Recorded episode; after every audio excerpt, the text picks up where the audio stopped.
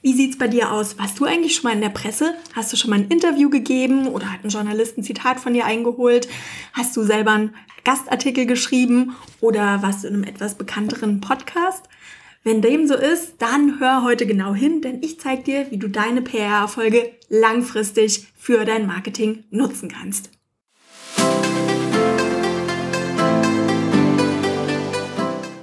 Hallo und herzlich willkommen zum Online Marketing Slam Podcast mit Anna Häusler. Ich freue mich sehr, dass du nach dieser etwas längeren Sommerpause wieder dabei bist. Ich weiß nicht, wie es dir ging, aber ich hatte ein bisschen ein hartes Jahr, die letzten zwölf Monate. Es war ein ganz schön emotionales Auf und Ab und ich habe mir diesen Sommer einfach mal eine längere Pause gegönnt. Ich habe mal die Sehne baumeln lassen. Ich habe mir wirklich tägliches Ausschlafen gegönnt, soweit es möglich war und habe vor allen Dingen meine Kreativität mal ein bisschen geschont, damit ich jetzt wieder mit Kraft und Energie und vielen neuen Ideen in den Herbst starten kann. Heute geht es um das Thema PR und Öffentlichkeitsarbeit und das ist für mich so ein bisschen ein Thema, da geht es back to the roots, denn ähm, ich habe eigentlich einen Hintergrund ähm, in der PR-Arbeit, ich habe eine journalistische Ausbildung, ich habe ein klassisches PR-Volontariat gemacht, ich habe lange als PR-Beraterin gearbeitet und habe Unternehmen dabei unterstützt, in die Presse zu kommen, um mit ihrem Thema die Presse und die Öffentlichkeit zu erreichen. Und deshalb macht es mir heute besonders viel Freude, mal wieder über dieses Thema zu sprechen der Aufhänger war der, dass einige Kunden von mir in den letzten Wochen und Monaten richtig tolle PR-Erfolge hatten. Da war jemand in der Cosmopolitan, eine andere Kundin war in der Glamour. Das heißt, das sind wirklich auch überregional bekannte Magazine, die natürlich auch ein gewisses Prestige haben. Und da kam immer wieder die Frage auf, hey Anne, wie kann ich das denn eigentlich für mein Marketing nutzen? Wie kann ich denn so einen Presseerfolg von einer Eintagsfliege oder von einer Einmonatsfliege bei so Monatspublikationen zu einer länger anhaltenden Geschichte machen, von der ich vielleicht noch Wochen oder Monate profitieren kann. Da dachte ich mir, wisst ihr was, ich mache einfach mal eine Podcast-Folge dazu und zeige euch ganz genau, wie man sowas professionell angeht und wie du so einen Presseerfolg, der darf gerne auch kleiner sein, wie du den wirklich auch langfristig für dein Marketing nutzen kannst. Bevor wir uns ansehen, wie du ein Presseclipping oder ein PR-Erfolg für, für dein Marketing nutzen kannst, lass uns doch mal einen kurzen Blick darauf werfen, was du eigentlich davon hast, wenn du in der Presse bist oder wenn du auch in einem größeren Podcast zum Beispiel ein Interview gibst. Punkt Nummer eins ist natürlich, dass du dadurch eine größere Zielgruppe ansprichst, dass du so die Möglichkeit hast, Menschen zu erreichen, die bisher nichts mit dir und deiner Marke oder deinem Unternehmen zu tun hatten. Punkt Nummer zwei ist, dass das natürlich auch deinen Expertenstatus unterstreicht. Also das heißt, wenn du ein Interview gibst oder wenn du ein Zitat ähm, gibst oder wenn du einen Gastartikel schreibst, entweder für eine überregionale Tageszeitung zum Beispiel oder auch für ein wichtiges Branchenblatt in deiner Nische, dann untermauert das deinen Expertenstatus und dann gibt das ein wichtiges Signal an deine Zielgruppe, dass du hier entsprechende Kontakte hast, dass du ernst genommen wirst. Also auch hier ein ganz, ganz wichtiges Zeichen, das dich und dein Business unterstützt. Und dann ist es natürlich auch so, dass das sehr viel Wert für dein Suchmaschinenkarma haben kann. Wenn so eine größere Seite oder eine in deiner Branche wichtige Seite auf deine Seite verlinkt, dann äh, wird das auch von Google und von den anderen Suchmaschinen wahrgenommen und dann zahlt das immer auf dein Suchmaschinenkarma ein und kann langfristig das Ranking deiner Seite in den Suchergebnissen auch verbessern. Also von daher lohnt es sich auf jeden Fall, Ja zu sagen, wenn jemand mit so einer Interviewanfrage oder mit einer Gastartikel bitte auf dich zukommt. Aber es lohnt sich auch, ähm, selber proaktiv solche Dinge zu verfolgen oder sich sowas mal als Projekt vorzunehmen. Und jetzt lass uns mal einen Blick drauf werfen, wie du solche Dinge systematisch für dein Marketing nutzen kannst. Mein erster Tipp wäre, dass du bereits vor der Veröffentlichung von so einem Presseclipping von einem Zeitungsartikel. Also ich spreche jetzt einfach im Weiteren mal von Artikeln, aber es kann natürlich auch ein Interview für einen Fernsehsender sein, es kann ein Podcast-Interview sein. Aber lass uns einfach mal von Artikeln reden, damit es irgendwie ein bisschen leichter in der Kommunikation ist hier. Also ich würde dir immer empfehlen, bevor der Artikel erscheint, bereits auf Social Media darüber zu sprechen, deine Zielgruppe darauf aufmerksam zu machen. Das ganze Thema, das hat ja schon Strahlkraft und zahlt auf deine Marke und auf dein Expertentum ein, lang bevor der Artikel erscheint. Das heißt, nimm die Leute einfach ein bisschen mit auf die Reise. Wenn du so eine tolle Presseanfrage bekommst, wenn ein Journalist mit einem Thema auf dich zukommt, dann berichte direkt auf Social Media darüber, nimm da deine Kunden und deine Zielgruppe gerne mit auf die Reise, erzähl ihnen, dass da eine Anfrage reinkam, frag sie nach ihrer Meinung, wie, wie schätzen sie das Thema ein, wie würden sie die Frage beantworten, zeig vielleicht auch, wie du das Interview vorbereitest oder den Artikel schreibst. Du kannst natürlich unter deinen Kunden und unter deiner Zielgruppe hier auch immer ein bisschen Recherche betreiben.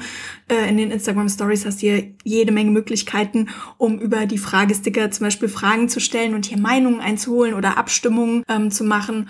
Und natürlich, sobald du den Artikel abgegeben hast oder sobald das Interview gedreht wurde, kannst du das Ganze natürlich auch entsprechend auf Social Media feiern. Also ich würde auf jeden Fall hier frühzeitig deine Kunden mit an Bord nehmen. So eine Presse, Clipping oder so ein, ja, so ein PR-Erfolg, der ist bereits ein Erfolg, bevor das ganze Ding überhaupt in der entsprechenden Publikation veröffentlicht wird.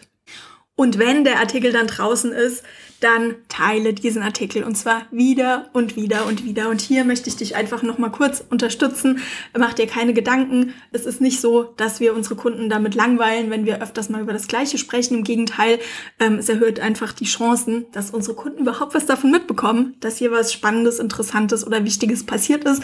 Denn die ähm, folgen natürlich unseren Social Media Kanälen auch nicht stalkermäßig 24 Stunden am Tag, sieben Tage die Woche, sondern im Gegenteil, wir haben eigentlich Glück, wenn wir unsere Kunden so irgendwie mit unserem Thema erreichen und wenn die unsere wichtigen Neuigkeiten überhaupt zu Gesicht bekommen.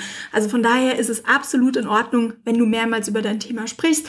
Ich würde dir natürlich empfehlen, nicht immer einfach nur das Clipping zu posten und einen halben Satz dazu zu schreiben, sondern du kannst kurz beschreiben, um was es in dem Thema, bei dem Thema ging. Du kannst kurz darauf eingehen, was hier deine Gedanken dazu sind und dann würde ich dir auch immer empfehlen, vielleicht beim ersten Mal die Kontaktperson beziehungsweise den Journalisten bei der Publikation zu taggen, mit dem du da zu tun hattest. Beim zweiten Post könntest du zum Beispiel die Publikation selber in dem Post verlinken und das dritte Mal vielleicht auch nochmal alle anderen Menschen, die in dem Artikel oder in dem Interview ebenfalls erwähnt werden.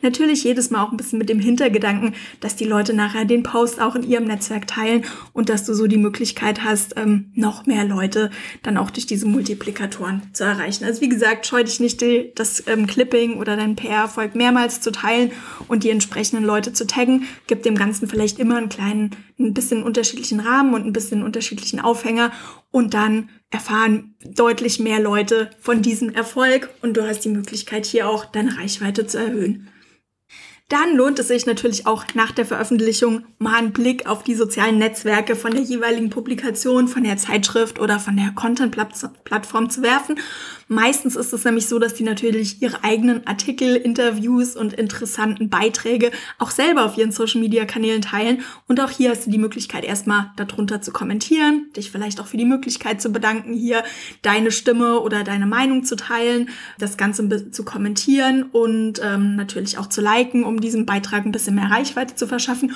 und diesen Social Media Beitrag von der Publikation aber dann auch auf deinen Social Media Kanälen nochmal zu teilen. Das gibt dem Ganzen nochmal extra Social Proof. Du kannst dich hier einfach auch nochmal mit dieser Zeitschrift, mit der Publikation oder mit dieser Content Plattform schmücken, die dich und ähm, dein Thema veröffentlicht hat. Und gleichzeitig ist es aber, gerade wenn du mit, wenn du es mit einer Zeitschrift oder mit einem Journalisten zu tun hattest, ähm, ist es auch nochmal ein kleines Dankeschön an den entsprechenden Journalisten. Meistens ist es heute nämlich so, dass Journalisten nicht nur dafür verantwortlich sind, zum Beispiel einen Presse Artikel zu schreiben, sondern ein Teil der Aufgabe besteht heute auch darin, die Werbetrommel für das jeweilige Werk, für den jeweiligen Artikel zu rühren. Die werden auch teilweise dran gemessen, wie viel Reichweite bestimmte Artikel bekommen.